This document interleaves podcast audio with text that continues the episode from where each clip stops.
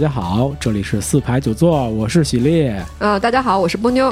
呃，我们这个节目的话，呃，目前播出平台在苹果的 iTunes、荔枝 FM、网易云音乐和喜马拉雅有播出。然后我们还有一个呃微信公众号，呃号是 wx 四 p 九 z，就是微信四排九座的拼音首字母，四和九是阿拉伯数字。哎，好，广告结束。我居然没有来得及制止，你就把广告做了，还行。我就知道你要制止，我就不给你停歇的时间。好吧，那今天我们要聊芳华。对，其实我们开录之前聊了半天了，已经。对，要聊芳华啊，嗯，太多不同观点了。没关系，没关系啊。开头还是我们先介绍一下电影的概况啊，特别是票房。哎，这是我最关心的事儿。嗯，呃，芳华这电影到现在应该上映了两个星期了吧？两个星期左右，嗯啊是呃是十二月十五号开始上映的啊，截止到现在票房已经九点七亿了啊，过十亿是肯定的了。本周末肯定过十亿。对啊，目前有些嗯电影票房的这些应用啊，都预测应该能达到十二亿。现在看来，应该是冯小刚导演啊票房最高的作品。哎，我觉得这个知识点其实还还比较惊人，因为其实呃，我觉得嗯，大部分人对冯小刚的了解，应该是觉得他的作品应该嗯，基本上呃，相当多都具有超高的票房的这个数字，但是竟然没有想到这是他第一部超过十亿的票房啊，这个其实还蛮惊讶的，因为其实我们呃一六年跨年的时候我们聊过，就上一次跨年的时候，就是说中国大陆市场电影票房是一个。呃，几何倍数的一个平方乘开乘方式的一个上升，对，每五年就要上一个级别，从过亿到数不过亿，然后到过十亿，然后到数不过十亿。没想到竟然冯小刚拍到现在，他人已经六十了，才拍出了一部过十亿的啊！这个我觉，我觉我觉得我听到还蛮惊讶的。哎，对，呃，冯小刚导演他之前被贴上过，呃。中国大陆早期或者说第一批商业片导演的标签儿，对啊，然后他也曾经创造过很多的票房记录，对对吧？但是呢，确实确确实实，我们从数据层面看，他没有一部过十亿的电影。《芳华 》如果是顺利过十亿的话，那应该是他现在的第一部啊。呃，我记得他之前票房最高的应该是《非诚勿扰》的第一集，票房应该是七亿多。嗯嗯，这部《芳华》呢，之所以就是票房特别高啊！第一个，我觉得它电影是有个硬的质量啊，我认为啊，它口碑就放映以来也不错啊。第二个呢，其实呃，中间它有一个撤档事件啊，是对吧？它有个撤档事件，因为这部电影呢，实际上本来原定应该是今年的九月二十九日上映，实际上它要赶一个十一的档期。但是呢，在九月二十四号的时候，芳华的电影官方突然宣布不会按原定的日期上映了。当时我印象很深的是，呃，冯小刚导演和这个剧组好像正在某一个城市在进行路演。是的，啊，泪洒当场，极其突然啊！因为我当时看到这个消息的时候，应该是。晚上大概九十点钟了，是啊，突然在微博和各个平台上忽然发了这个新闻，我也比较吃惊，因为之前对这个电影还是有期待的。官方就宣布这个消息以后呢，就一堆人开始出来分析，就说这个电影为什么临时撤档？阴谋论是吗？对对对，就出现了各种的说法啊。就我们看到了几个有代表性的说法，第一个就是说，这个所谓的撤档是一个炒作的手段，嗯啊，说因为在之前点映的时候。好像这个电影卖座情况不佳，而且呢，今年的十一档竞争又比较激烈，所以临时要把这个电影撤下来，换一个档期，避免这个竞争。然后呢，通过这个营销事件增加一些观众的关注度。客观上，十二月二十五呃，十二月十五号上映的时候，他们做到了，确实增加了关注。这个说法特别特别的阴谋论，我相信，呃，它不是个真实的原因啊。另外一个原因也是猜测中越关系的问题。啊，就是说十一期间，当时应该有一个中国的国防部级别的这种官员去越南进行访问啊，说因为这个事情怕有一些国际影响，所以没有让他去上映。还有一说法是说，嗯，审查的原因，说这个电影最终没有过审。但是这个说法我觉得是更不成立的一个说法。嗯，啊，因为电影局的某领导啊，某一个领导出来澄清说。这个电影已经拿到了龙标，就是上映龙标。对，已经拿到上映龙标，不存在审查问题啊。如果它依然是被撤档了或者下映了，那不是我们能决定的。哎，那我想问一句，这是谁决定的呀？肯定是更上层了。所以我其实特别倾向于第二刚才的第二种说法，就是很有可能是因为一些国际关系的原因哦啊，，让他去呃避开敏感时期推迟上映哦，啊，很有可能是这个。当然，咱们刚才也说了，就是客观上其实是帮这部电影提高了一个关注度。等到呃真正到十二月中旬再上映之前，其实呃很多观众就非常关注这个东西了。我记得当时在某几个群里边跟大家讨论的时候，呃，都觉得冯小刚挺冤的。嗯，这个东西拍了这么长时间，大概应该是拍了拍到制作用了将近一年的时间吧。如果从搭建算的话，应该整整整整一年，就是搭建他那个那个文工团那个那个景，整整整整一年。呃，费了这么长时间，然后前面又宣传了那么多，这回走到半路，突然得到一个消息，难怪，是吧？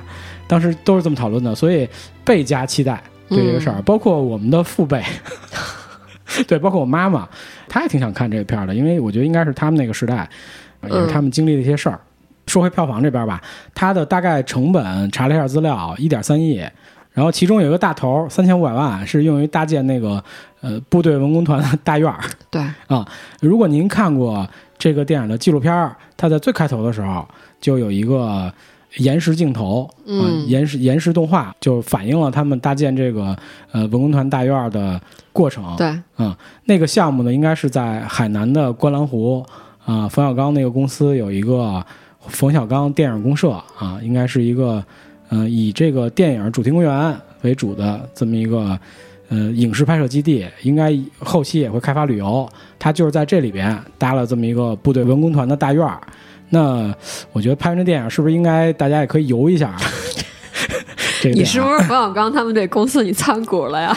就是最近有好多种说法，比如说说到这个，呃，陈凯歌导演啊，我就知道你在是吧说这个。《妖猫传》哎，啊，为什么花了六年时间啊筹备，然后花了那么多钱搭建了一个唐城，哎，是吧？真的一个唐城。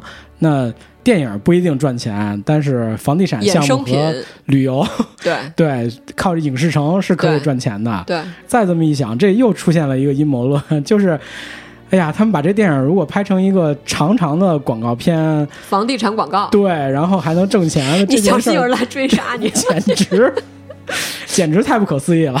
对，好不好？我们我们说的有点远啊。我觉得其实这一点，呃，虽远，但其实还蛮。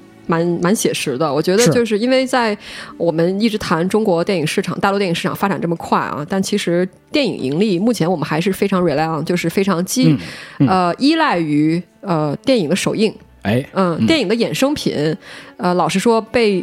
嗯，我们所熟悉，以及甚至是被从业人士所熟悉的，其实无非还是，呃，游戏啊、哎玩具啊，哎，嗯，所谓的呃，周边印刷品啊，嗯就这些这种、嗯这种所谓小周边啊。小周边，但是啊其实因为大陆的经济其实有非常大的一头就是房地产经济啊，房地产经济带动了。呃，甚至整个国家的 GDP 啊，哎呃所以倒不妨把房地产也列入电影的衍生品这个大大领域当中吧，作为一个很独特的一个品类啊。我觉得还真是，如果咱们这么分析的话，小刚老师建的这个文工团大院儿，还有凯歌老师建的这个唐城，都可以算到呃影视衍生品，对对吧？它能带动当地的 GDP，对啊，能带动旅游对，啊，然后还能衍生出其他各种各样的变化。是的，而且我觉得这个大潮现在已经蓬勃向上的发展了，而且我觉得它背后还有一个助力，就是我们在去年的跨年的时候谈到的那一部新法，哦，对嗯，，中国电影促进法，因为这个当中我们其实聊到了，就是中国电影的审查其实最严的。呃，两关，一个是电呃，一个是立项审查和上映审查嘛，对吧？嗯，呃，立项的时候要看本子，然后呃，上映的时候要看片子，哎，嗯。嗯。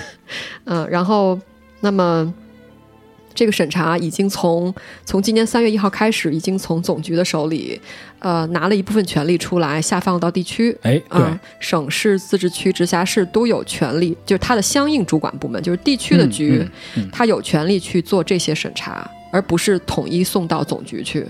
所以这个样子的话，我觉得这一点结合带动地区的房地产行业，结合带动地区的税收，结合带动地区的整体经济的发展，最后累加成全国经济发展。我觉得这是一块儿一个新的经济增长领域吧。我觉得是，又是嗯一盘大生意。很大的棋啊，我觉得是，嗯。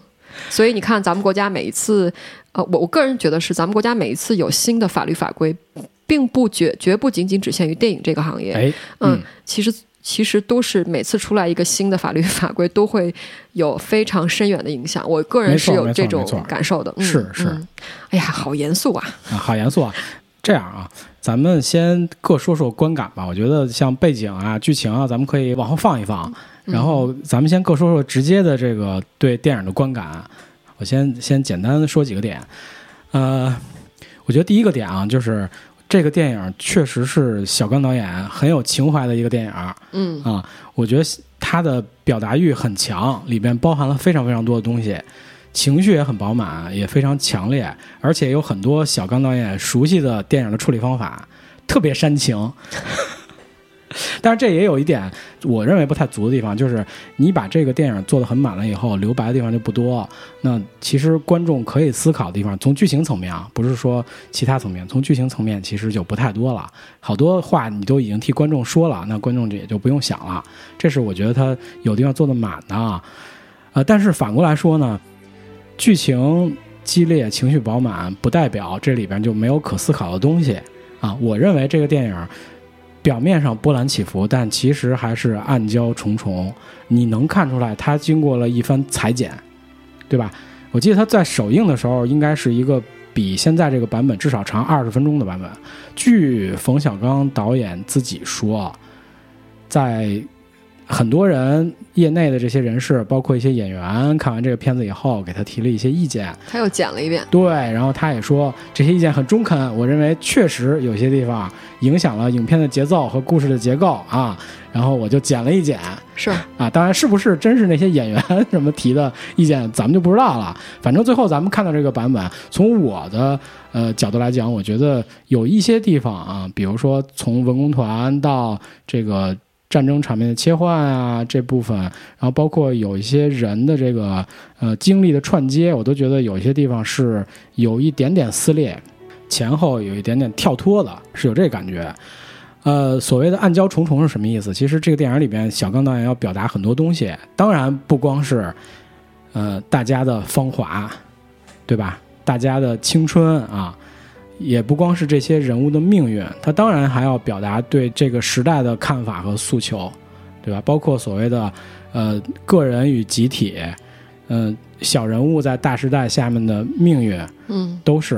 因为这个电影实际上，呃，如果是我来去总结的话，它应该是横跨了几个时间的节点，对，也代表了不同的时代。是的，嗯，第一个肯定是文化大革命后期，对吧？对，这里面要提到一个，据说是被删减掉的镜头，就是在电影的开头有一段在街上游行的这么一组画面。嗯，啊，然后配合电影的情节是他们在找猪，有的，那个那个猪跑的，有的，但是电影里没有演这个这个猪和这个游行的队伍有什么巨大的冲突。呃，据说这个被删减镜头里面表现了那头猪把游行队伍里的毛主席像给撞倒了，啊，背后其实隐喻的也就是文革要即将结束了，啊对吧？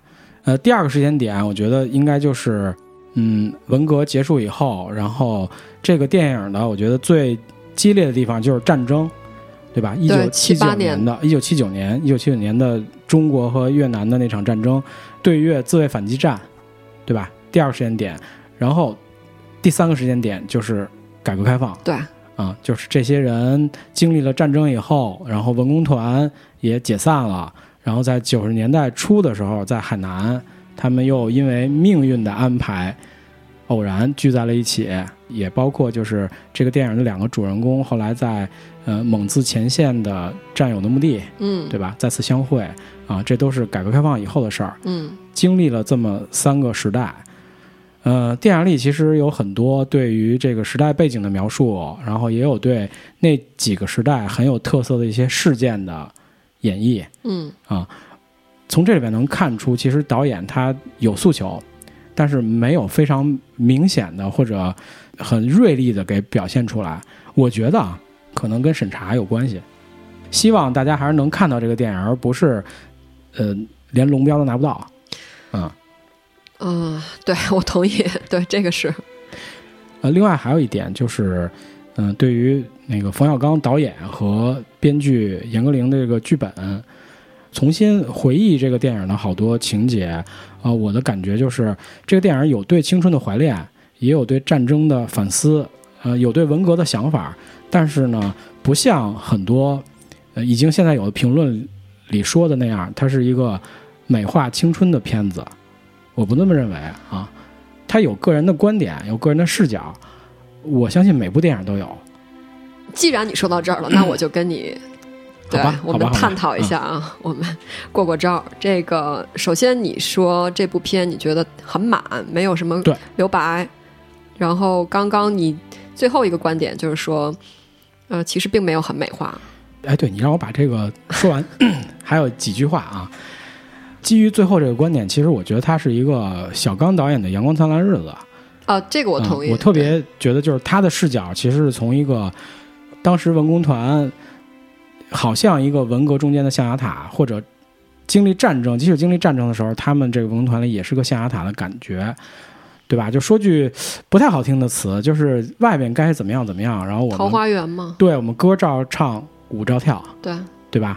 然后我们该打情骂俏，打情骂俏，该怎么生活怎么生活。这个文工团就是这么一个集体。然后，呃，但是对于严歌苓来讲，虽然我没看过他的那个《芳华》的原著啊，但是我的感觉，他对这个所谓的文工团和战争这中间肯定不存在什么特别美好的回忆。嗯，导演和剧本作者这个中间的这种拉锯战，可能也造成了这个电影中间的一些嗯方向上的割裂和不顺畅。就是你能看出有导演在这个过程中在摇摆。比如说谁，你觉得他在他后续的人生发展当中我觉得有有撕裂、有割裂的地方我？其实觉得那个这里面的那个第一人称叙述的那嗯，个穗子，嗯，穗子，对，其实他应该就是严歌苓本严歌人的苓自己代言人，对，是的，因为他的经历和严歌苓是重合很多，是对吧？因为严歌苓其实他在呃十二岁的时候就参军了，然后他是在成都军区，当时的成都军区的文工团，呃，后来也有人说他是在成都军区后勤部的文工团，相当于一个宣传队的级别啊。呃，他在那里边学习舞蹈，然后学习写作，呃，二十岁的时候作为战地记者，在对越自卫反击战的前线采访，实际上在电影里边跟穗子是一样的，一样的。对。但是我其实觉得这个人物在很多时候自我就是摇摆的，他其实没有一个坚定的立场，特别是前期，在大家对呃小平小平孤立的时候，对刘峰嗯，对各种各样的反应，包括对他们进行孤立，这个穗子他一直在以一个旁观者的的。身份在看，但是他并没有表达自己的态度。嗯，越往后，他越明显的对这两个人物，对吧？开始有有自己的同情喜爱等等等等这些想法，但是他当时置身其中的时候，我觉得极其矛盾。他没有他没有做，他没有做，嗯我觉得，这个人物很享受当时文工团的生活，嗯，对吧？因为他有他的情爱的目标啊，当然后来很让他失望这件事儿，对吧？所以他一直可以用旁观者的这么样一个身份去看这些事情，但是实际上这些事情就不到后来他看见真正的战场，包括看到那个小平最后得了精神病，看到这些真正残酷的。青春和残酷的现实，在他没有看到这些东西之前，其实他对这两个人没有那么深的情感，就是个普通战友情。我的感觉就是这样，只是这两个人跟呃文工团的其他人是不一样的。我觉得有一点吧，我我们可以探讨一下，就是，嗯，我确实觉得这部戏，冯小刚把它柔和了很多。那柔和的原因，你刚才其实有提到一些可能，比如说为了过审，因为它里边确实谈到的一些问题，可能会触一些触触一些敏感点，嗯哎比较容易，嗯，或者一些出现的部分。嗯，还有还有一些可能就是冯小刚想平衡艺术与商业，对，就是他有对你说的这是重要的一点，刚才没有想到这一点。嗯对，要这一点，其实也众一个可是接受的。对这一点，其实呃，也是我对电影最初有一些有一些小失望的一个来源。嗯嗯嗯嗯这话可能说来稍微长，就是。呃，因为一开始我知道这部片子的话，其实也是通过冯小刚自己的表达，就哎他不管在任何场合，他都会提到说我要搞一这部片子了，我要拍一部我自己想拍的片子。就是我们的青春。对，我要啊拍一下我当年经历的那些事儿，然后我有找了一个搭档，这个搭档跟我是同代人，嗯我们是同一个时代，我们一起经历过我们的青春。对那个人叫严歌苓，哎然后他这些话说出来之后，我大概就知道他想搞一个什么东西。然后呃，而且冯小刚还特别说过说。呃，这一次呢，我就是想拍自己想拍的东西，呃，我用我我花我自己的钱，就是呃，这样我对得起我的良心，我拍自己的嘛，嗯我就呃不用太顾着做，对吧？我就不用太想着商业那些东西，更注重的是我自己的呃艺术和我精神性的表达。哎，嗯、这个说出来之后，我反倒对他有期待了，因为冯小刚老是说，作为大陆的电影导演，呃，统领了商业片这个阵地这些年，这二三二三十年，对，啊就靠他一个人嗯主打，或者这二十年吧，呃，我觉得他应该是十到二十年，他应该是在就靠了他了。早期创造性的把这个类型片对，在中国商业片主要就看他了。推出来的。对，我记得那我记得曾经在。呃应该是他拍到第三部贺岁档的片子的时候，还是第四部的时候，因为他中间隔了一年有没完没拍了，是吧？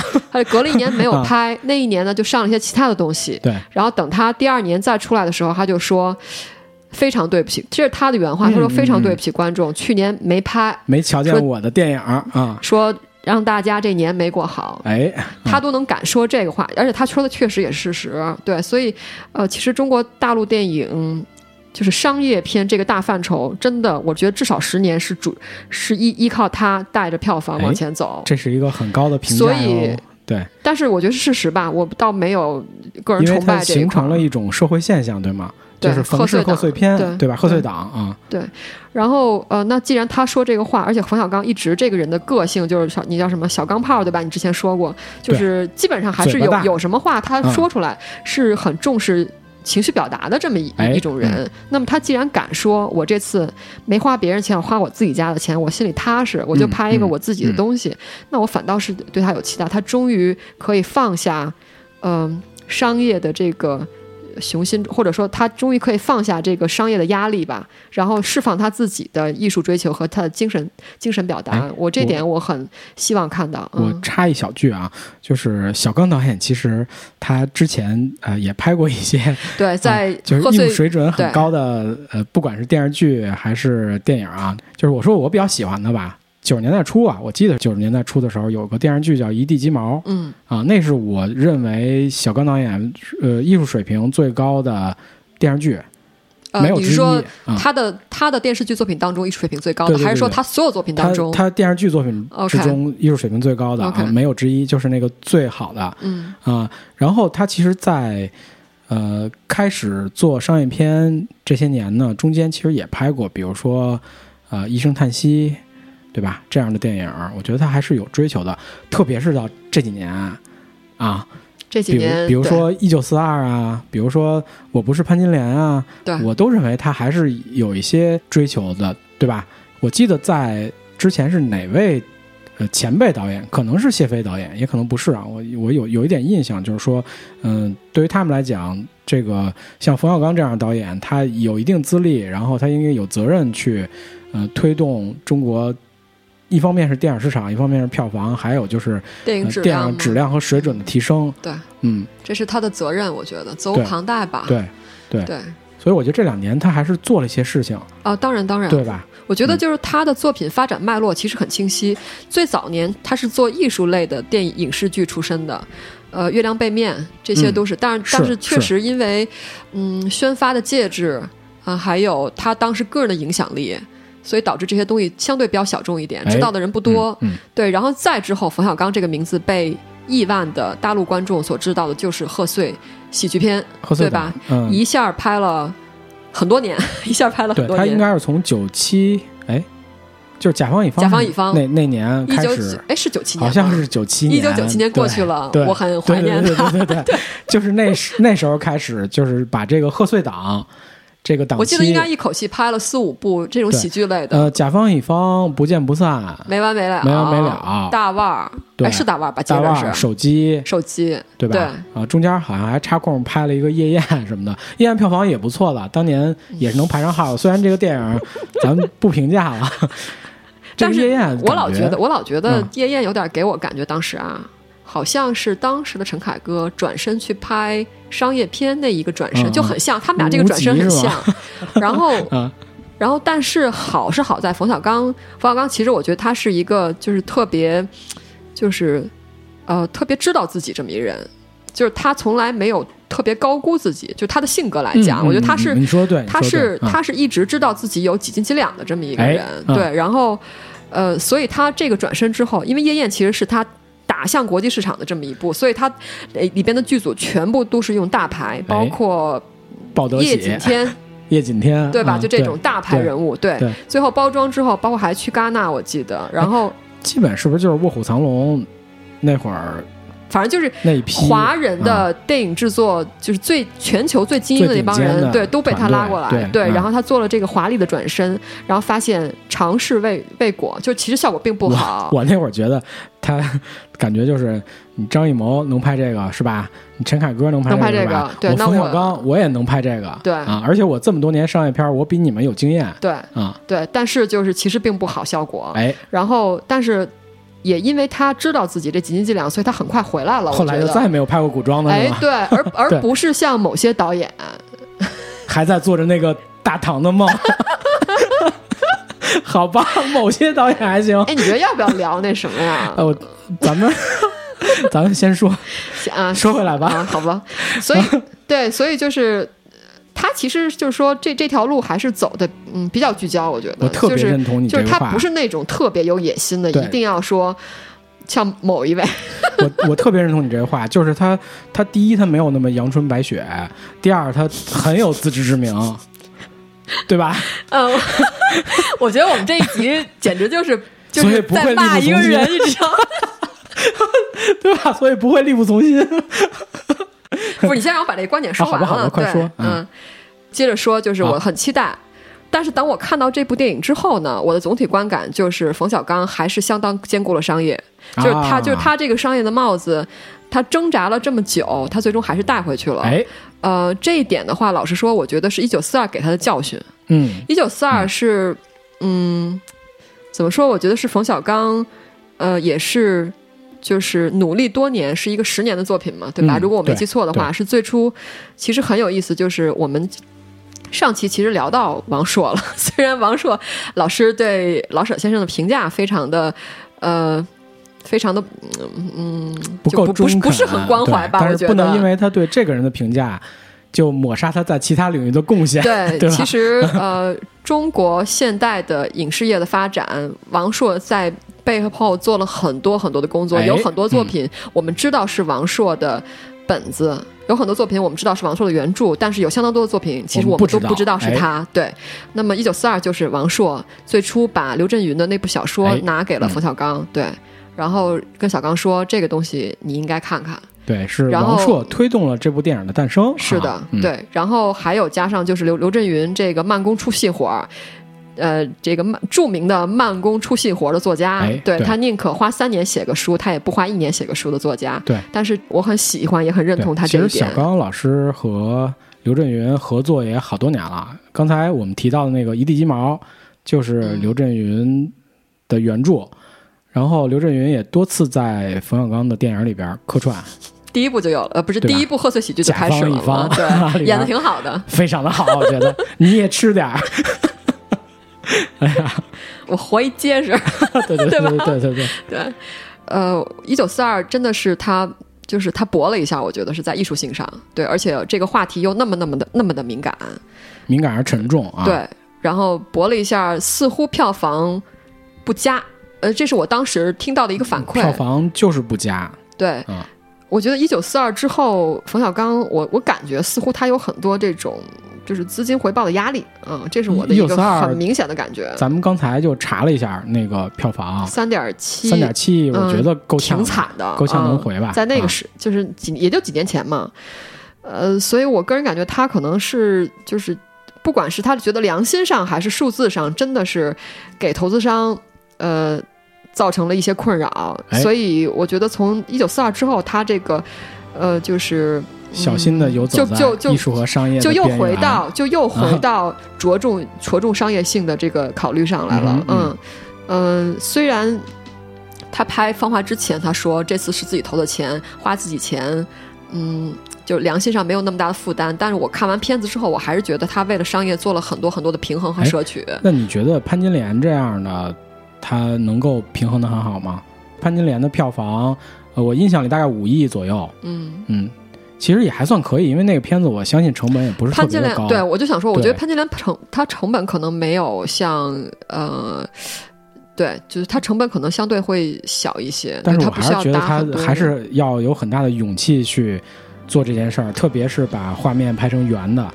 呃，嗯但是我觉得就是当时，就是当时他和投资商其实已经谈清楚了，这部片我其实就是要在艺术性上有有一个突破，就是对于投资商来说，我觉得咱们嗯要回到咱们这一期的原点来聊这个事儿，嗯嗯就是潘金莲她没有建文工团大院儿，就是成本低啊房，地产。然后不，房地产。你想想啊，对吧？你看芳华的可以做房地产，还是往回啊能补一补的吧？我觉得他的这种就是对于商业的着重，通过芳华我可以看到，我是从影片本身看到，不是因为他这房地产这事儿，啊，嗯，是因为这个。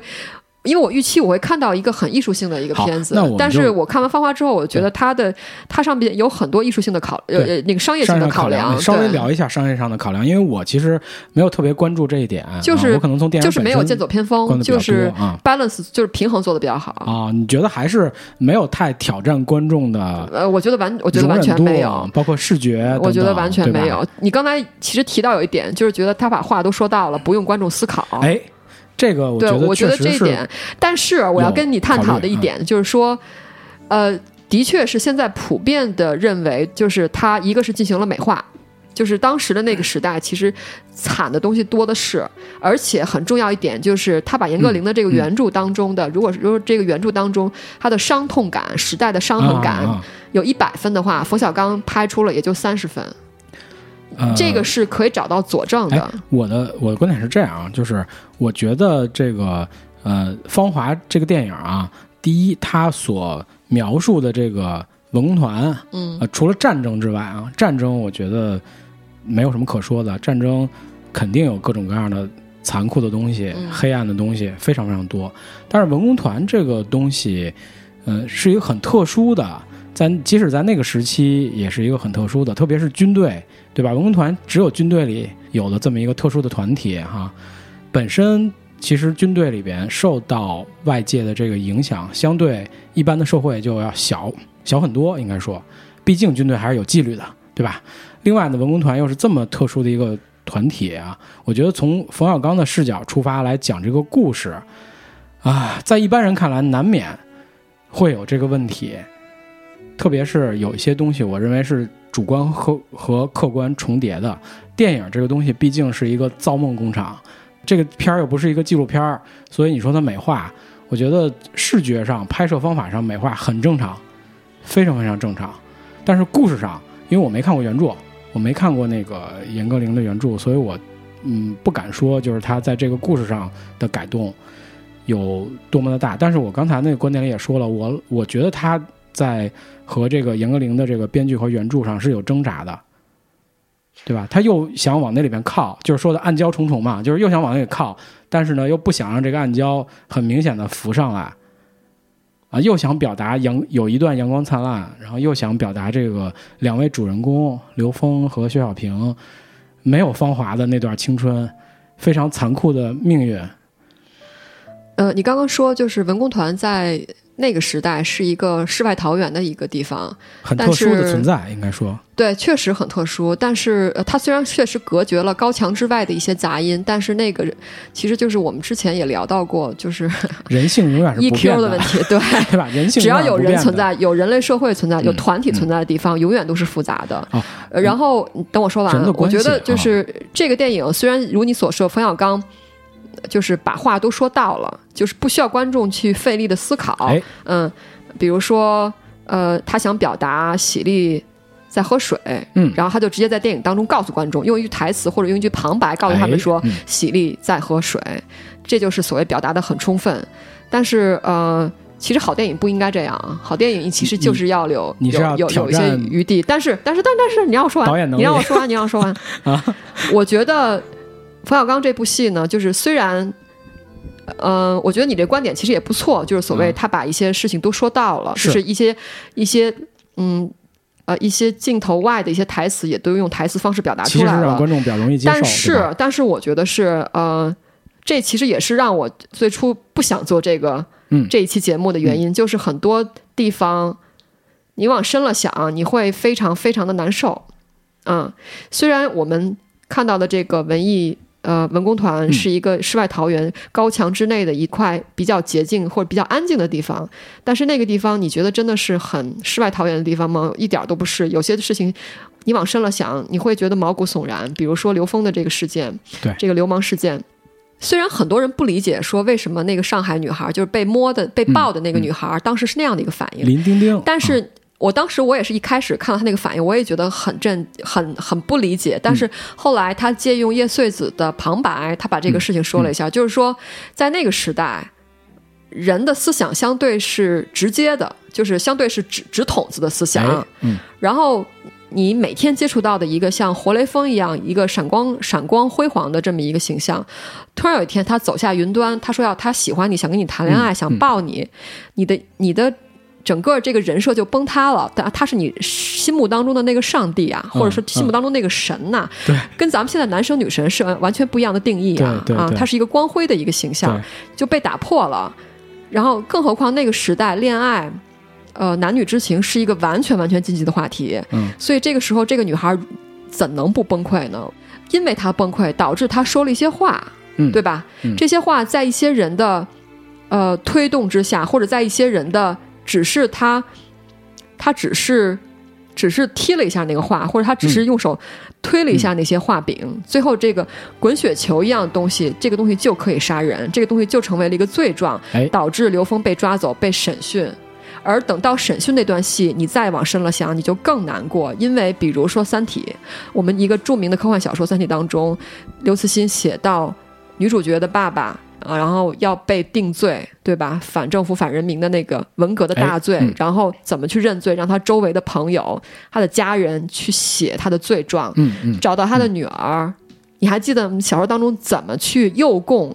嗯，有一位高层女领导和蔼可亲的去跟他的女儿去谈话，说：“你只要在这个罪状上你签了字了，你未来你的路就好了。”哎，最后他。一开始，这个女领导是一个非常温婉的、和蔼的态度。等她女儿拒绝这个事儿之后，你小说当中写的明明白白，这女领导当时就翻脸了。嗯，简直就是一个春风和煦的一个女性，变成了一个杀人不见血的这么一个面孔。这这这些东西，我觉得虽然冯小刚电影当中其实故事讲的比较明白，很明白了，因为他也是商业导演，其实最重要的一个基本技能就是要把这个事儿说明白了，对吧？对。那么他已经讲的很明白了，但是非常让我难受的就是这些事儿，你往深了想，你会觉得非常的绝望和悲凉。这个跟就是你说的那个情景，《三体》里面的跟呃。电影里对刘峰的那一次审讯，审讯简直就是一样的。对。然后小刚导演之前的影片里也出现过类似的场景，就是在《集结号》里边，呃，解放以后对谷子地有一个调查，然后那个调查从我看来其实就是一个呃跟审讯差不多的这么一个东西，也是有一个军代表还是什么这样的人，然后他审讯的目的是。当时在解放战争中，谷子地有没有叛变，对吧？是怀疑自己的同志当时有没有叛变，原因是什么？原因是当时他是那支部队唯一的幸存者，是啊。从这个角度来讲，确实非常的黑暗这件事儿对，啊，确实非常黑暗。还有嗯再举一个例子，嗯、这个电影确实冯小刚做了很多柔化的处理，这些东西，这这些柔化的处理呢，不光是因为要过审，也不光是因为要考虑票房、商业考虑，还有就是冯小刚自己，冯小刚明确的说过好多好多次，就是他的性格上，他接受不了那种特别血淋淋的现实主义的艺术性的表达，嗯啊，他特别、嗯特别特别不能接受。还有就是他年纪大了，就更不能接受了。哎，等会儿我得问一句啊，就是刚才这个这部分情节，我不觉得他有被柔化，就是特别是刘峰被审讯诱供的那个情节，我觉得很明白啊，说的那个不就是血淋淋的现实吗？呃，我举的例子倒啊不是这个啊，呃，OK，就是虽然他确实在表达上有很多柔化的处理，然后有一些情节没有用血淋淋的那种方式去去讲故事去哎表达，嗯但是。比如说另外一个例子，我当看到这部电影的最后结尾的时候，嗯嗯。其实最正常的反应，包括也是很多人的反应，是说，最后看到他们两个人虽然绕了这么多弯路，最后走到一起，大家都觉得很欣慰哈。哎，嗯，我看完之后觉得特别特别悲凉，因为这两个人设在我们先抛开原著不谈啊，嗯待会儿会谈到原著，在这个电影当中，这两个人设其实是最相对最正面的人设。是，呃，当然他们两个身上不是说没有瑕疵，比如说刘峰就是一个烂好人，对吧？然后就是就是就是真的就是就是雷锋啊。然后那丁小平的话，我觉得他的瑕疵可能更多更重一点，就是他一开始其实说谎了，偷了别人的衣服，是对吧？这一点肯定是一个。品可能跟品质有点关系吧，嗯我觉得，而且他也不敢去承认这件事。当然，这件事儿也带给他一些呃很多连续性不好的影响嘛，哎对吧？嗯所谓就是就是做事儿无担当的话，你就可能要被反噬嘛。嗯嗯，但是他们两个仍然是，我觉得是影片人设当中相对是很蛮正面的人设，我觉得，哎嗯然后，但是你看到这个影片的最后，明明是两个好人，对吧？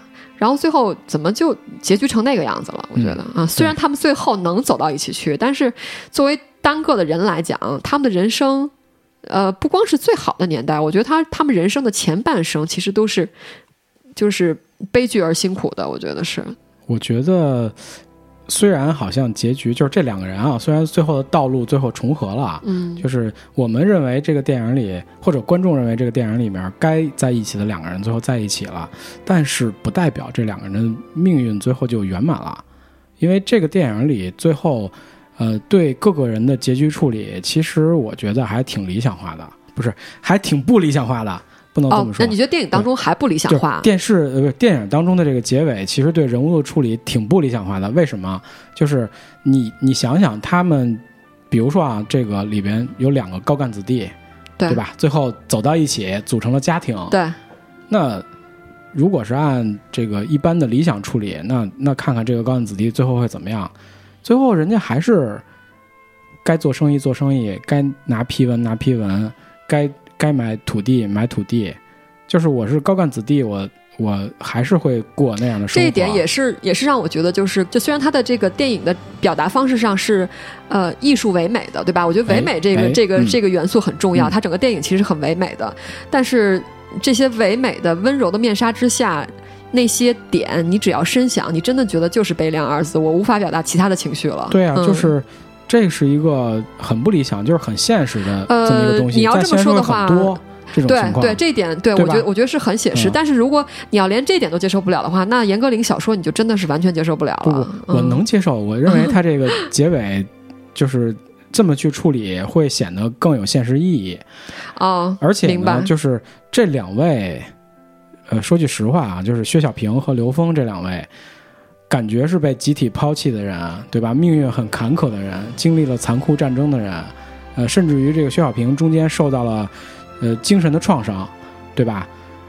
呃，受了这么多苦难以后，最终除了两个人在一起，还有什么其他的解脱吗？没有，生活还是那样。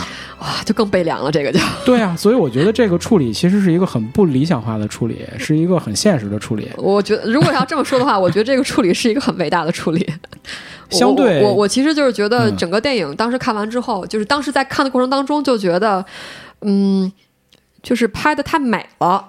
呃拍的太美了，里边有是这样啊，呃里边有有相当多的呃就是呃背景音乐加慢镜头，因为背景音乐加慢镜头这个是电影当中常用的嘛。当当时就是有几个镜头我印象特别深啊，嗯就第一个镜头就是呃在电影最开始的时候，嗯，呃这些 靓丽的女演员。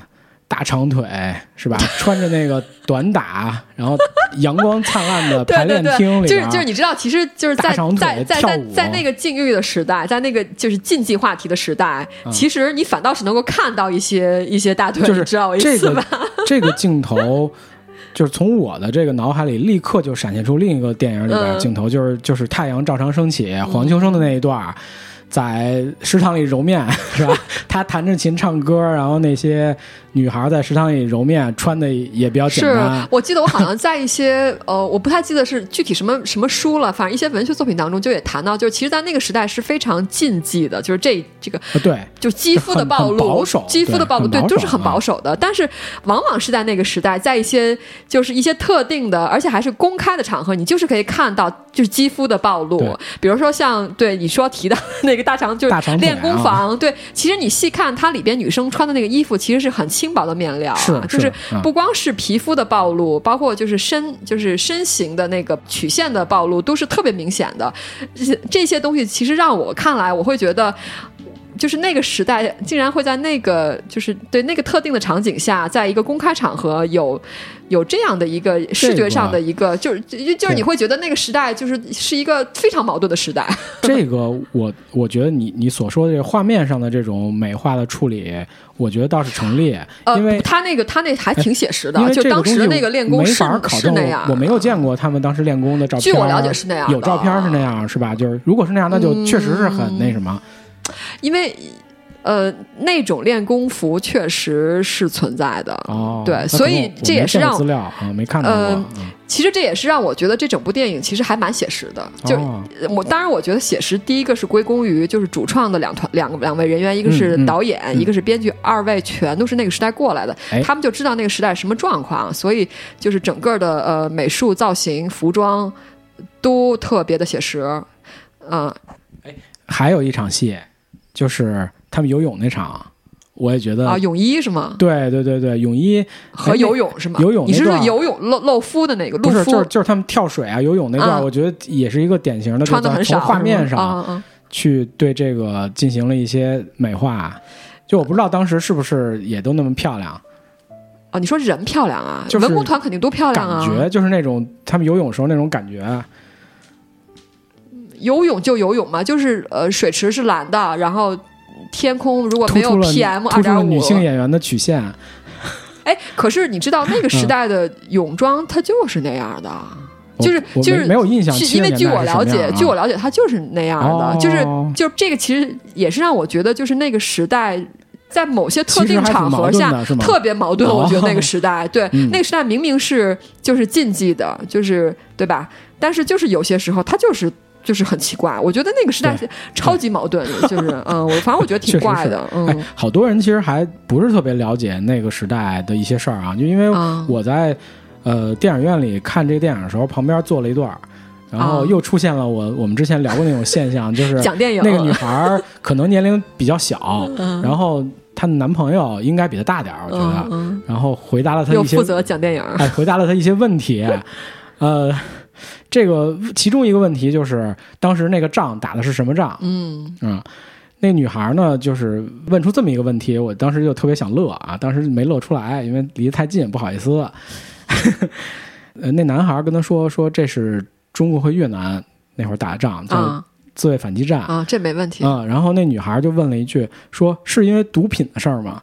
然后、这应该也没什么问题？我当时就想笑，对我觉得他的理解里，可能在这个中越边境或者西南边境嗯会发生的局部战争或者冲突，可能跟毒品这个因素，嗯就缉毒啊什么这些东西有关系。对啊，对啊，这是成立的嘛，就是逻辑上啊，逻辑上成立的，但是我觉时代是完全错误的。对这个 嗯事件完全不知道，让我心里也很凉，哦很凉，明白我意思吧？就是嗯，我我我什么原因啊？什么原因？我先讲前面一个先讲前面一个原因，嗯就是呃，我们在五十年代的时候跨越国境到朝鲜打过一场仗，对对吧？对然后那会儿的那些士兵，呃，很多人牺牲在朝鲜，对，然后呃，他们有一个称号叫最可爱的人，嗯对吧？呃，但是在七十年代末的时候，这个这场战争，呃，居然到现在有好多人呃根本就不知道它是怎么回事了。嗯，就其实五十年代那个战争，你现在问谁，我觉得大部分都知道抗美援朝嘛，对对吧？但是对越自卫反击战，呃，当时就没人知道了，这个真是让人很难受。呃，小刚导演呢，他之前在拍这个电影的时候，好像我记得他他是找了一些老兵来参观他们这个片场，啊，我看到那段报道了，对，而且包括在云南很多城市在放映的时候，好像也有一些老兵自发的组织去看这个电影。呃，实际上应该是因为我们有好多年呃没有去触及这个题材了吧，可能有好多年没有再去呃拍影视作品或者有文艺作品再去大规模的呃直接去触及这个题材。呃，这个电影在中间那一段战争的表现其实还挺直接的，对吧？嗯直接对这个中越战争的一个战场做了具体的描写，对吧？因为我们那个主人公他参加了战斗，因为战斗变成了战斗英雄和伤残军人啊。有很多人对那场战争有一定的认识上的误解。呃，一九七九年的那个对越自卫反击战呢，其实持续了只有一个月。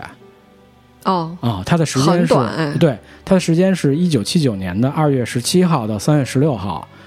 我军其实算是速战速决，嗯、从几个关口进攻了越南，然后迅速的又撤回来了，就保存了阶段性的胜利成果，减少了牺牲。即使是这样，我们还是牺牲了将近七千，啊，伤了一万四千多，应该是。啊这伤亡还挺重的，我觉挺重的，对，挺重的。呃，然后才有后来历时十年的中越的边境冲突。嗯、就是后来广为人知的，比如说老山前线，嗯对吧？这个其实都是在呃七九年的自卫反击战之后的一些局部的冲突，哦，但呃并不是大规模战役了，不是大规模，因为嗯。当时咱们呃三月份，就七九年的三月份从越南撤兵以后，呃，越南的军队迅速的又占领了一些我们之前占领的地方，嗯。这些地方可能就包括老山啊这样的，它是一些战略要地，是一些山峰，是一些阵地。呃，这种阵地的阵地争夺战，局部冲突持续了十年，一直到八十年代末，呃，中美关系开始出现问题，然后才和越南的关系又慢慢的缓和了。对吧？因为大家都知道，这个自卫反击战的背景，其实最大的背景是中苏的恶交，然后，呃，越南是因为苏联受益入侵了柬埔寨，继而对中国的边境进行了一些骚扰。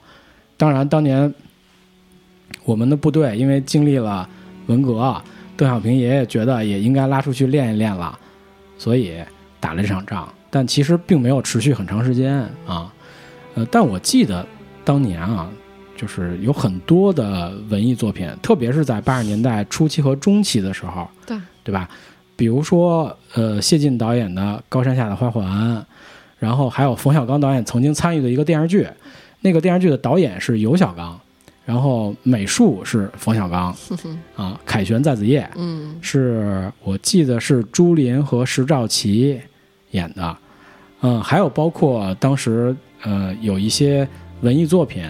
一些歌曲，比如说什么《血染的风采》啊，什么这些，呃，其实都是反映当时呃自卫反击战的。嗯但后来可能是因为是不是中越关系的恢复，这个事情开始被淡化了，导致很多可能是不是九十年代以后生人的年轻人就不知道，我我觉得就是关于战争的记忆的话，或者关于重大历史事件的记忆的话，跟宣跟官方宣传是有很大的关系。决定的关系，不是是很大的关系，是是决定的关系是。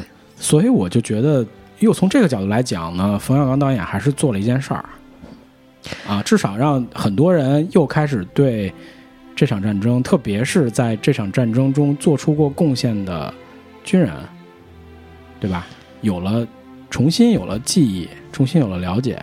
因为我觉得，就是战争可能所谓的正义非正义，这个我们不讨论，是啊，对吧？但是军人执行命令这个事儿没有错，特别是那些呃很年轻的人，对吧？在战场上牺牲了或者受伤了，对他的一生是有很大的影响的。这些人我觉得不应该被忘掉。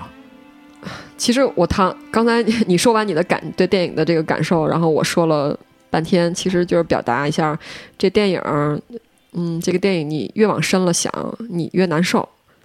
这个刚才你谈到的对战争、参加战争的这些战士的纪念，对这一群一群一大群人的纪念，其实也是这个点，就是大时代之下，对于他们来说，就是他们尽自己的职责，对吧？对对对。是战争本身的正义与非正义来看的话，如果从就是广义上看的话，那可能就是抵抗被侵略的战争，比如像抗日战争，这个肯定是我方是正义的。哎，但是可能，也许可能说这个话就不太不太舒服。就是，但是如果你细扒战争，你细看，比如说虐待战俘有没有？嗯，然后有没有？非正义的杀人，哎，嗯，就看个案来说，是这些，我觉得可能你不能说百分之百能够避免。对，嗯，我觉得所有的战争都有灰色地带的。对，有没有杀平民？对对，是这样的，是这样。嗯，我觉得所战争从开始到现在，这些问题没有能够被避免。是是，对，所以我们只能说，还是那句话，就是战争应该是一个政治的延伸，对吧？或者是政治达到一个极端情况的表现。但是你说讨论正义非正义？我也不敢讨论，现在我也不敢，对我也不太敢，我怕那个，怕被骂。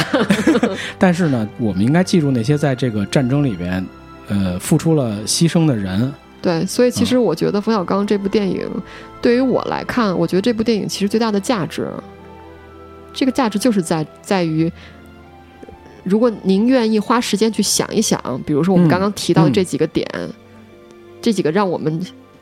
两个都觉得很悲凉、很难受的点的话，那我觉得这个就是冯小刚拍这个电影最大的价值所在。至于那些情怀，我觉得情怀只是，啊，只是浮在浮在水面上的那一层微光波澜吧。我其实作为我来讲，我更希望有更多的人能去想一想那些事情。你更喜欢那些暗礁是吗？不是，那些暗礁，我觉得是让我们记住这些事情的。是是的，是这样的。嗯，对，这个这个是我觉得这个电影也是跟你一样最大的价值之所在，就是我们拨开了呃小刚导演的情怀，对吧？我们拨开了那些靓丽的演员，呃文工团的那些生活，然后通过这两个主人公的命运和遭遇，呃在这里面发现了有很多那些我们可能曾经忘掉的东西。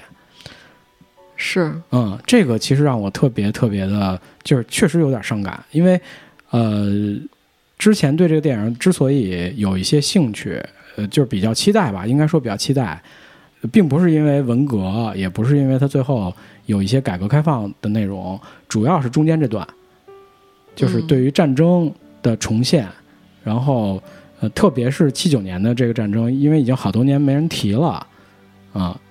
他能把这个东西拿出来再去拍出来，这个其实让我最感兴趣的。结果到九月份的时候突然撤档，搞得我很郁闷。当时我在跟有些人聊天的时候，我就说这个电影是不是上不了了？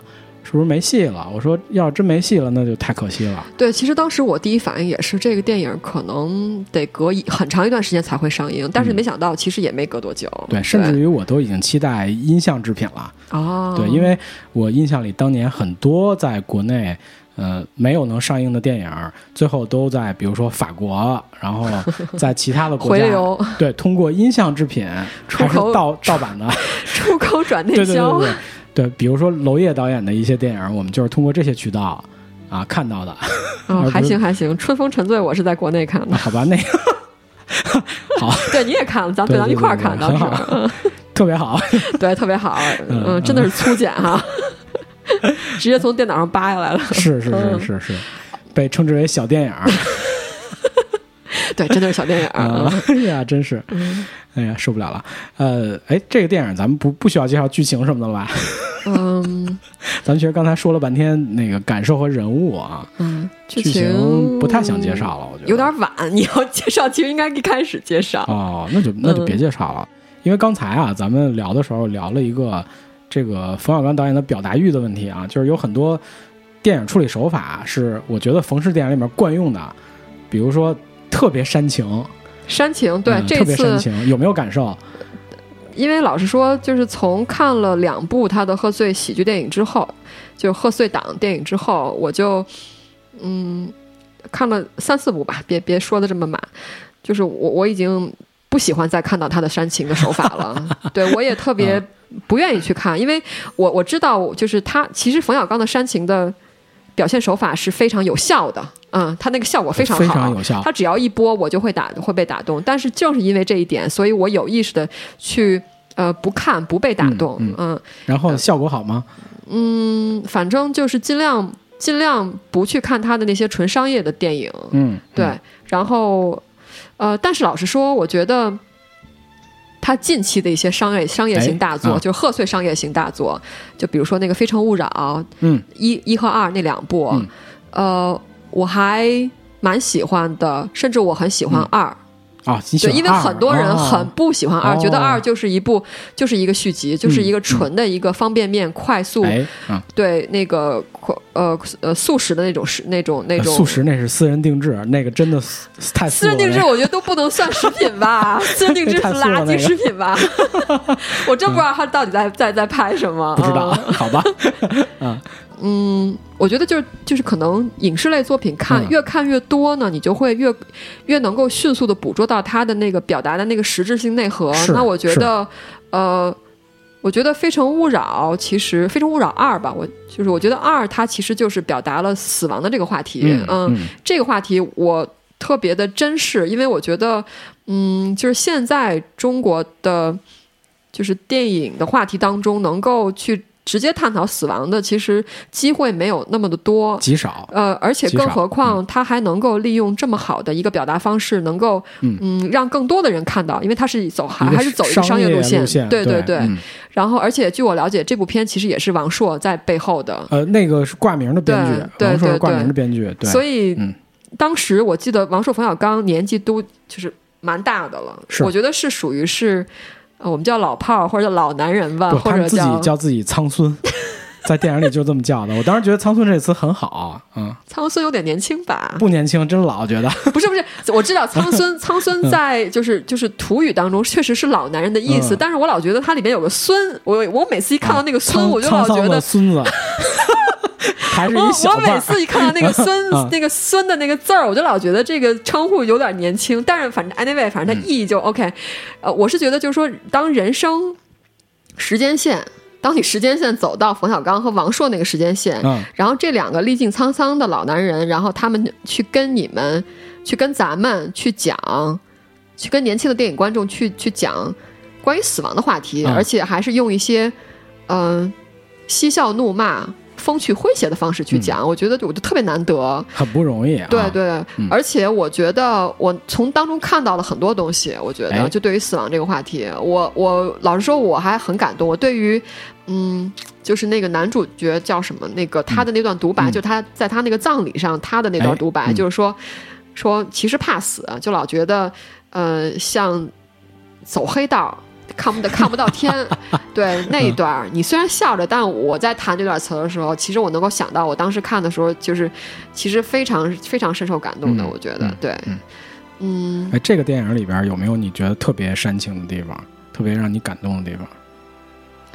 煽情的地方，我觉得很多，以我现在来说，已经能够屏蔽了，被都已经删不住了。哎，我跟你说，呃，冯小刚导演用他大家很熟悉的这个电影语汇，加上很煽情的音乐，必须要有音乐了啊，创造了很多，呃，就是我认为这里面比较煽情的情节啊。嗯第一个点就是，呃，两位主人公啊，就是刘峰在要被下放了，然后呃，薛小平在大院的门口送他，只有他一个人，对吧？然后最后给他敬了一个礼，这段我觉得特别煽情。嗯当时看纪录片的时候，冯导被自己都煽哭了。他在监视器后边看着这俩人演这段情节，苗苗就那个薛小平那演员一敬那个军礼，然后那摄像机后就切到冯小刚的画面了。但我不知道这是不是剪的哪一段，反正如果是实时的你是觉得有可能，事先他们彩排了一下也不是吗？我觉得如果是实时切换，反正小刚导演，我觉得当时就是眼含泪光看着他们演这这一段情节。嗯，这个，嗯，怎么说呢？这个，嗯，小刚导演在拍摄过程当中落泪，这已经不是第一次了，不是第一次了对啊！一颗榴弹击中我胸膛啊！就是一个男人要是落泪，一定是被什么东西击中了最柔软的地方。这个其实也确实证明了冯小刚说他自己啊，就是说他其实这就是真的是一个柔软的老男人，真的是对。啊，还有哪儿？就是这都是我我当时煽情的很多呀，包括那个小平那个，就是他的那个精神病有好转的迹象那段，呃，就是草地上的舞，那很煽情啊。那个应该算，那我觉得是全剧的核心。如果没这段，这个电影就完蛋了。必须要有那段，那那还算升华了。煽情加升华，反正他就是《冯氏煽情》这部片当中已经就是很充斥了。我觉得。还有就是小平和年轻伤员的对话，房顶就塌下来被空袭那段特别煽情。还有就是后面的在海南街头，郝淑文就那个高干子弟，对，拿着刘峰的假胳膊，说你竟然敢打那个退伍的英雄，战斗英雄，伤残军人，我操你妈，对吧？就这么说的。当时我觉得，哦呦，我说这个不错，就是演员演的稍微不像他平常说的话啊，对对对，稍微有一点点，就是有点奇怪。但是我觉得那段其实也算是比较，对于小刚导演来讲，他应该是在着力的去渲染情绪的一个段落。因为前面积累了很多，其实是对当时的那个一些社会现象的丑陋的社会现象的描述，对吧？也侧面反映了人的命运嘛，就是当时实际上你刘峰过得不好，一直就是那个不好，对吧？就算你到了海南，海南容易挣钱，你还不就是一个给书生拉书的司机？对，啊，最后就是这个样子，嗯，让人还是挺难受的，说实话。哎，而且这些煽情的段落啊，我们刚才说了一下，有音乐，对吧？有音乐，稍微聊两句音乐。嗯，这音乐呢，呃，原创音乐的作者叫赵林啊，我不知道大家是不是熟悉这个名字，但是一提他的爸爸，大家都一定很熟悉，是吧？我觉得是这样，我觉得他爸爸其实被就是所谓。二零一三年的数据啊，平均观影年龄二十一点五岁的年轻观众来说的话，他的爸爸被大家所熟悉，还是要拜托一位著名的香港嗯香港人的作品啊？好吧，对吧？你说的是周星驰是吗？对啊，对，这其实应该说一下，我觉得还是会有很多人不知道。嗯赵林的父亲啊，是我国著名的电影音乐大师，我觉得可以叫大师，对赵继平。对啊，呃，他的作品里最广为人知的应该是。《大话西游》的，《大话西游》以及《月光宝盒》应该是。对，就《大话西游》那两部嗯。电影的对那两部电影的对对。对，当时他是呃，就是因为就是也是改革开放那个时期嘛，对，然后呃，像赵继平其实是中国传统的呃。音乐人，他其实是一个中国传统音乐，就老辈那种知识分子类型的音乐人。对，然后那个时间段，因为有改革的浪潮的冲击，大家大家都有那种挣钱的需求嘛，因为想让生活过得好一点。然后他像他们这一类，就是就是就是嗯，大陆的这种嗯，就是专科，就是叫什么，就是呃知识分子类型的这种呃专业人士的话，他们就会接一些海外的活。工作，嗯，对，然后当时就有香港电影公司找到赵继平，对，然后当时是给了他，据我了解是给了他一段旋律，只有一段旋律，然后让他把这段旋律做成两部电影的呃电影原因。呃，当时是因为呃周星驰的那个公司叫彩星，我记得他当时要在大陆拍《大话西游》那两个电影，嗯，嗯是和西影厂合作的，是，然后在张贤亮的那个西部影城做外景地。呃，西影厂呢，正好他的领导跟赵继平的关系又特别好，所以这个活儿呢，我觉得第一个可能是钱的原因，然后第二可能还是有一些关系，就是熟熟人嘛，就是熟人，对。对，呃，因为以赵继平来讲，其实他不太愿意接这样的活，是。啊，因为就是他很重视珍惜羽毛，对，因为他当时据说他当时看了那个剧本，很不喜欢啊，我我听到消息就是不光是看，因为就是说像就是。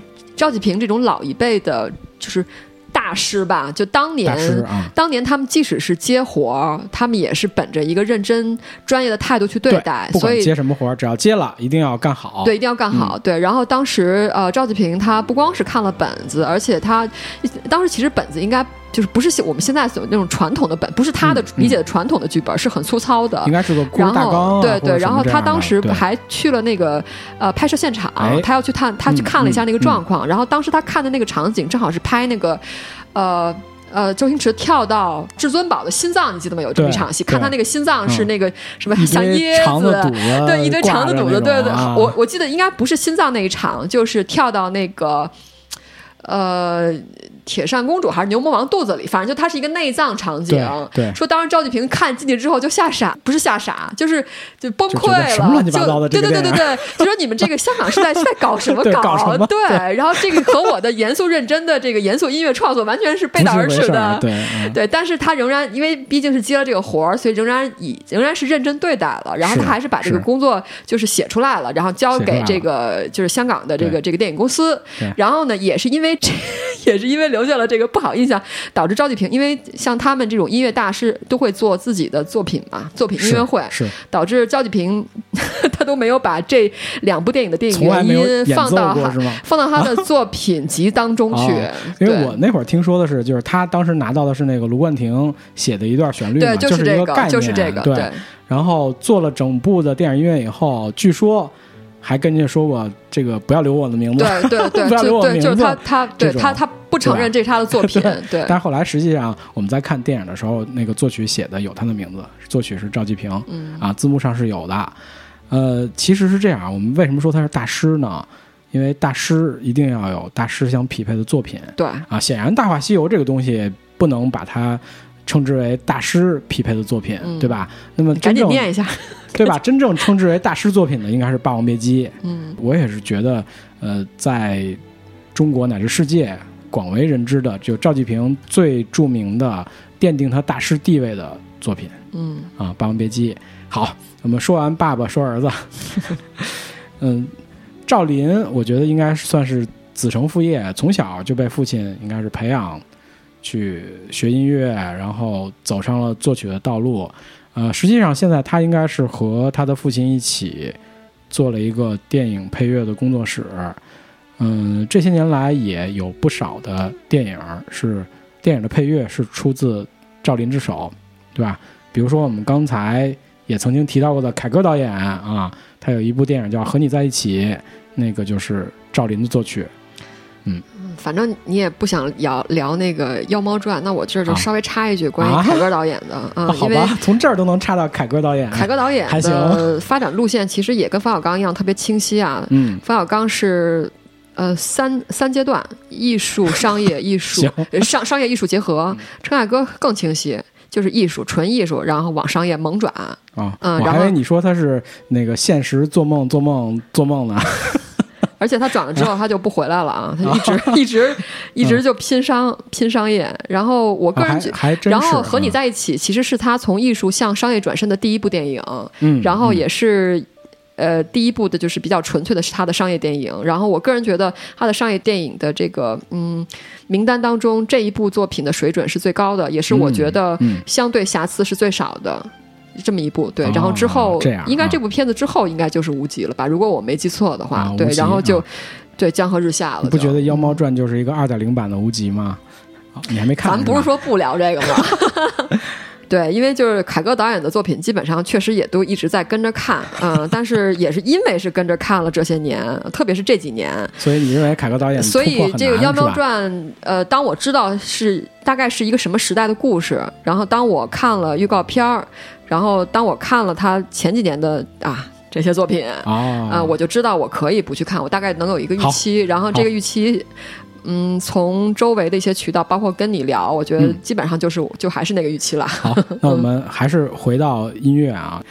呃，我觉得赵林老师的音乐其实跟小刚老师这种煽情的路线很匹配。嗯就从青春的角度，我听到了很多像西西里美丽传说的那种感觉，嗯小提琴大量的弦乐里面的运用啊，然后战争场面其实有很多电子乐器的加入，我觉得很利索。嗯对整体来讲，可听性很强。嗯呃，正好在电影上映以后，在各个的音乐平台现在也放出了芳华的电影原声，可以单独听啊。我这两天其实也一直在 repeat 这个唱片，我觉得还真是听这个唱片的时候，帮我回忆起了电影里边的很多很多的情节啊，还是跟小刚导演的这个整个画面和剧情的推进很和谐，我觉得啊。另外呢，还有一点就是，这个电影里其实有个插曲，有个主题曲啊，里边有送战友，有驼铃声啊，就他们他们那个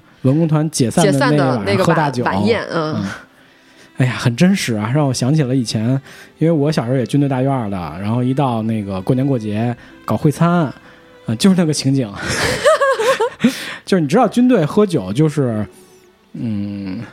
就是拿那种大铁缸子嗯喝，还挺猛的，还挺猛的。对，平常不怎么喝，但是一到会餐的时候，发现很多人都很能喝。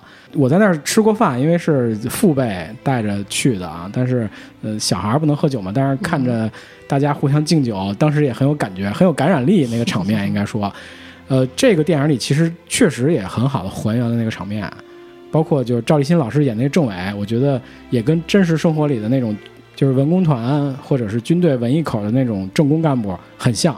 嗯，很像，因为我确实是呃见过很多这样的干部，嗯，那个形象还是立得住的，对吧？虽然波妞觉得赵立新老师的这个演演法也比较单一，表演方式单一，表演方式比较单一，但形象还是很切合那个人物的整体的那种情况啊。另外还有一个，咱们说那主题曲啊，就是《绒花》哈，对，那个也是一首老歌，是呃一九七九年的一个电影叫《小花》。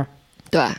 提到这个片子插曲哈，对，提到这个片子，我还挺有印象，因为小花是我，我现在其实都能想到当时的一个片段，因为小花，嗯，呃，就是我小时候我有看过，虽然你就是说小时候看过是吧？我我小时候不记得了，我可能看过，肯定是后来有在电视上放过，对对对太早了我是小时候在电视上，嗯嗯因为特别小的那个记忆其实是特别碎片的，哎它可能就有那么一个像照片一样的影像在面前。那我想到小花的这个小小照片的这个记忆，就是这个小花这个电影当中，呃，因为这个电影其实它的它的主要是三个演员都很有名，有唐国强老师，对，啊。刘晓庆，还有还有陈陈冲冲，对，啊。这三个都是相当相当有名的演员，而且三个呃，不管是在当时还是在现在，都是实力派的演员。那那也这也算当时的那种，不管实力，全国偶像了偶像组合，对对，就是实力加偶像的综合的演员。然后嗯当时唐国强和刘晓庆在那个片子的时代已经是全国大明星，已经是成名已久的。是是是，然后那部片子其实拖出了一个崭新的明星，那个明星就是陈冲。陈冲，嗯虽然现在我们知道陈冲已经是一个。呃，阿姨就是这种，就是成名已久、国际巨星，哎然后演技，然后长得也漂亮的一个阿一个阿姨了，已经是。但是当年其实她只是一个一个新星，星真的是啊新演员，星对七九年啊，你对对对。然后是那部片子把她拖出来，让大家哎知道她。对，然后呃，当时那部片子我记忆当中仅存的那段戏就是刘晓庆，呃，她当时是就是类似游击队的这种救援队的这种，不知道是战士还是游击队队长。然后唐国强扮演的那个就是、呃我军的那个不知道是军官还是士兵，他那个负伤了，哎，躺在担架上，然后他们要把他翻山越岭去送去送到医院去救他。然后当时翻山的时候，因为抬着担架嘛，两个人抬一个担架，一头一尾。嗯嗯，爬山的时候，你就必须得保持平衡。然后那段戏就是小花这个音乐放着，如果我没记错的话，然后这个优美的歌放着，然后刘晓庆那个角色就是跪在台阶山路上，嗯一个一个台阶的爬，把它、哦把它翻山越岭背上去。对，然后最后爬到就是膝盖上全都是雪。对、我有很深的那个印象。嗯那个镜头的画面，我印象里是很当时美拍的，就是又又又残酷又心疼，又当然又很美丽，都很美。对，嗯当时很多的平面媒体、杂志啊、就是类似什么大众电百花电影、对吧？百花这这种都嗯刊登过那个镜头的剧照。对我这个我有印象。呃，而且呢，这个为什么要说《绒花》这首歌呢？就是我觉得这应该也算是呃李谷一老师的代表作，对，是对吧是应该是得过那种全国最受欢迎的什么电影歌曲之类的这种奖。嗯而且呢，它跟芳华还有一个极其密切的关系。嗯，就是这首歌里边有一句歌词，写的是“那是青春土芳华”对啊、我觉得这应该是芳华这个电影中文名字的由来对啊。是芳华这两个字应该是取自《绒花》这个歌曲的一个歌词。对这首歌，呃，其实就是这首歌其实很美，旋律它旋律写的特别美，然后呃。就是当我听到就是在电影院里听到韩红唱起来的时候，然后我一下就想起李谷一的那个版本来了。然后老实说，其实我觉得李谷一那个版本就是更原味吧，我觉得，嗯而且本身对，而且本身那首歌出来的时代就是那个时代，我觉得、哎对，所以其实。我们如果看一下有资源的话，其实可以在这个节目的结尾放一下李谷一那个版本的是是是小花。咱们应该差不多了。对，这次其实这个电影影可聊的吧，特别的多，特别多，对，嗯但是。嗯，就这样吧。我觉得我们也留一些留白给给这个节目，对吧？对，嗯，也欢迎您在各个平台和我们的微信公众号啊留言，和我们讨论对。对。嗯如果觉得哪哪些地方想听的话，我们还可以找时间对再继续聊嘛。嗯，呃，如果不出意外的话，呃，这一期节目应该是我们二零一七年上线的最后一期节目。呃，那我们在节目结束之前，也祝您新年快乐，提前祝您新年快乐。对，嗯呃，您听到的时候，应该正好就是跨年的那个那几天了，就是对对对嗯对对对。好，那我们在李谷一老师的这个版本的《绒花》里结束本期的节目。对，那我们就嗯、呃在音乐声中送走旧的一年，然后在音乐声中迎来新的一年。嗯，二零一七年过去了，我们很怀念他。好，拜拜。拜拜，下期再见。「